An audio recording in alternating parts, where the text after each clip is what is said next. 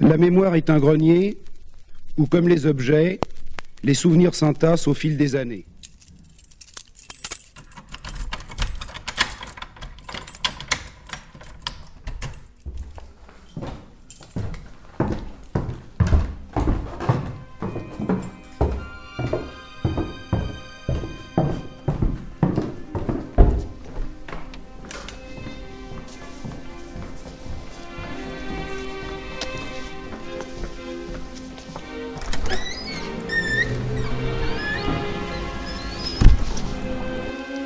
Akzanadou Vikublakan, un très jeune et brave guerrier hindou.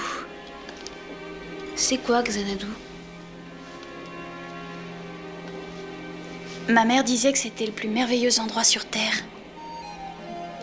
où tout le monde vivait en harmonie sans connaître la peur. Mais ça n'existe pas, c'est seulement dans les livres. Si, ça existe. Xanadu. Xanadu. Xanadu. Xanadu.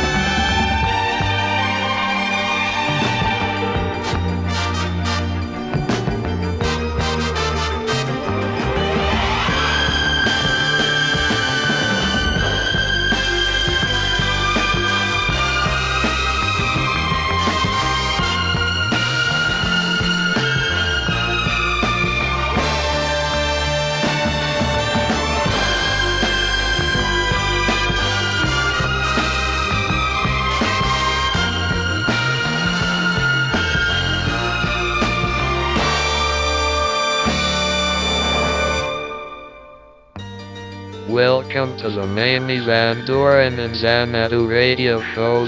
This week a mix about love in the 60s by our friend Pappy Pottage.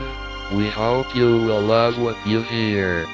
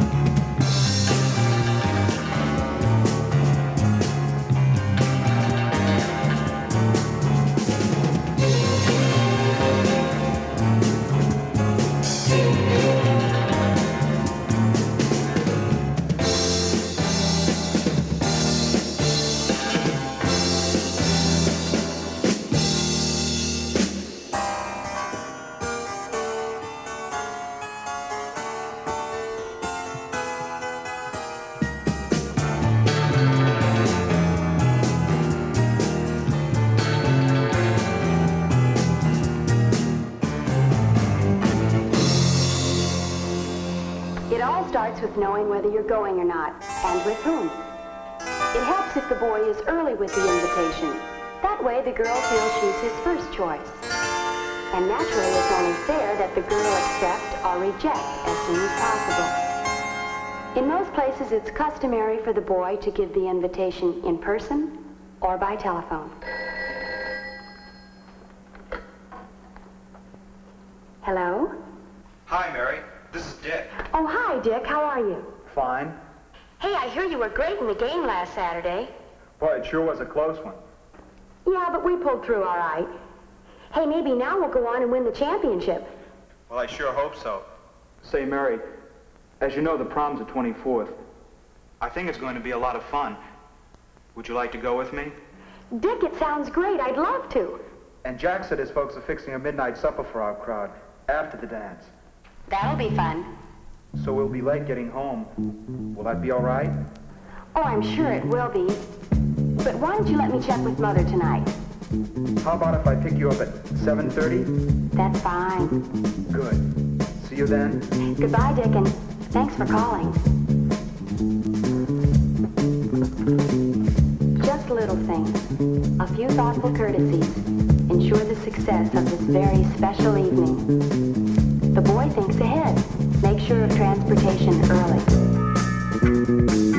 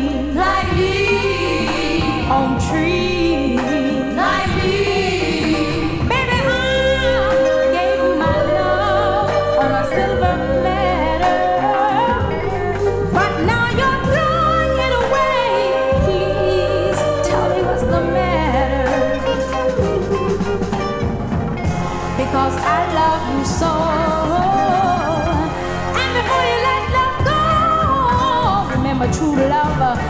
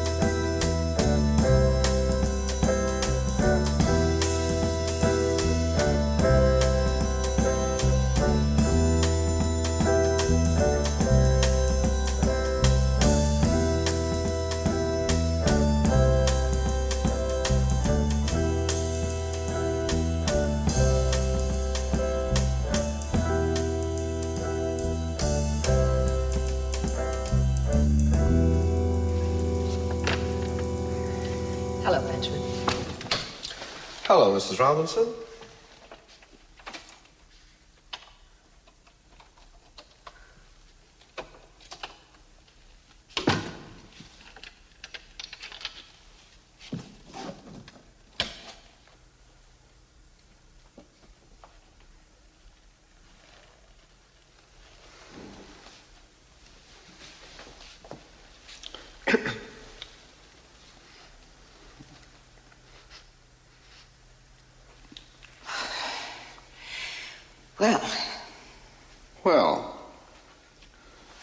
Benjamin. Yes. I'll get undressed now. Is that all right? Sure. Shall I? I mean, shall I just stand here? I mean, I don't know what you want me to do. Why don't you watch? Oh, sure. Thank you. Will you bring me a hanger? What? A hanger. Oh, yes.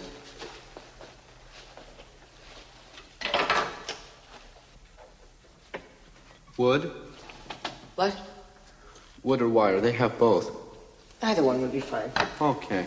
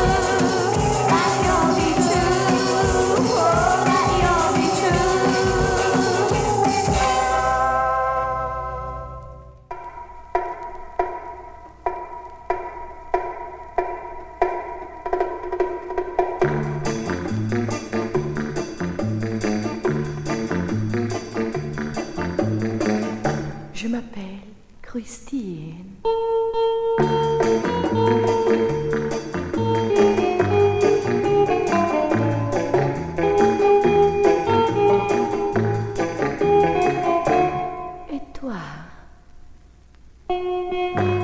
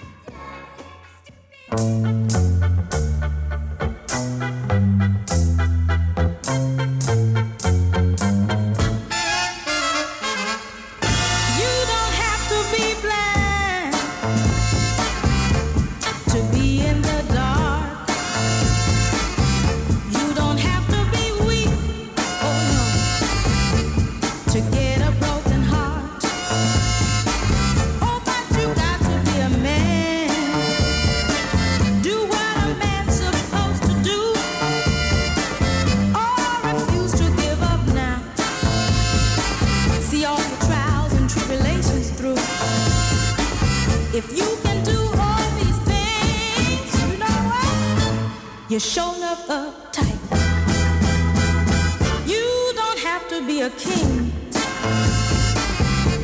To sit up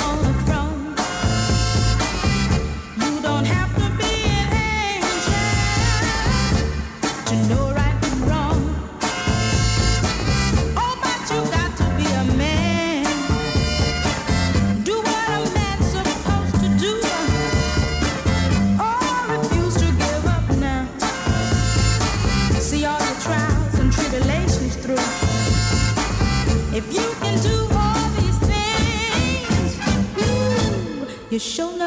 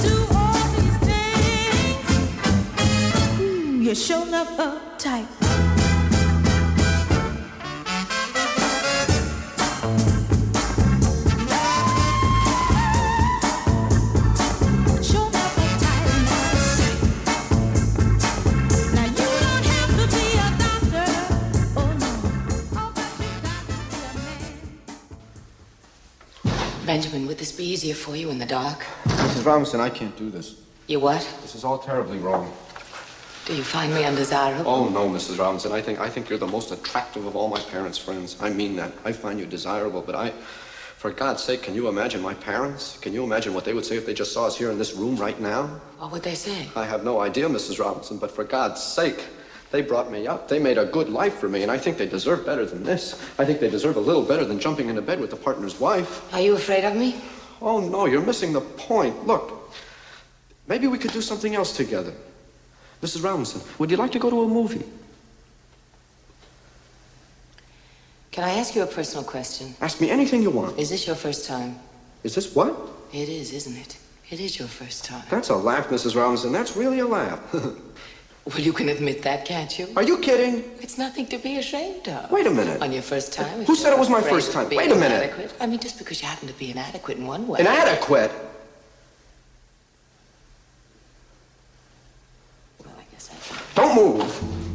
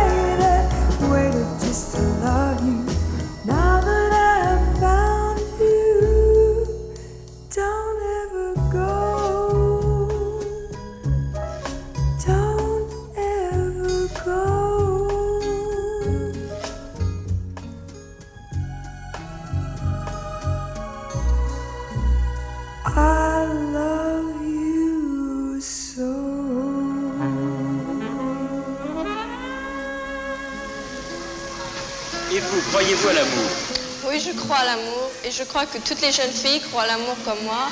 Et c'est pourquoi j'estime que les rapports physiques entre filles et garçons ne doivent pas avoir lieu avant le mariage parce que ça, ça gâche le mariage. Je pense que quand on se marie, on apporte quelque chose de merveilleux, quelque chose de très grand, c'est sa pureté. Il faut que dans notre mariage, nous apportions cet humble présent qui est vraiment le plus merveilleux que nous puissions apporter, le plus beau cadeau de mariage.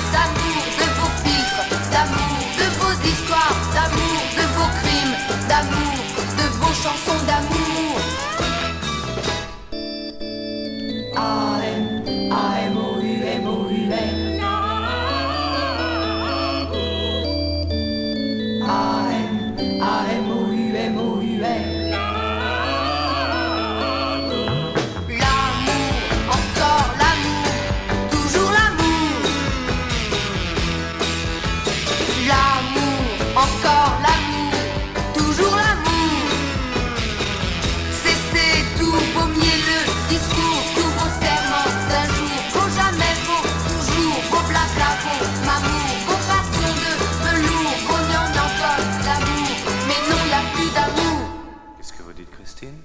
Mm.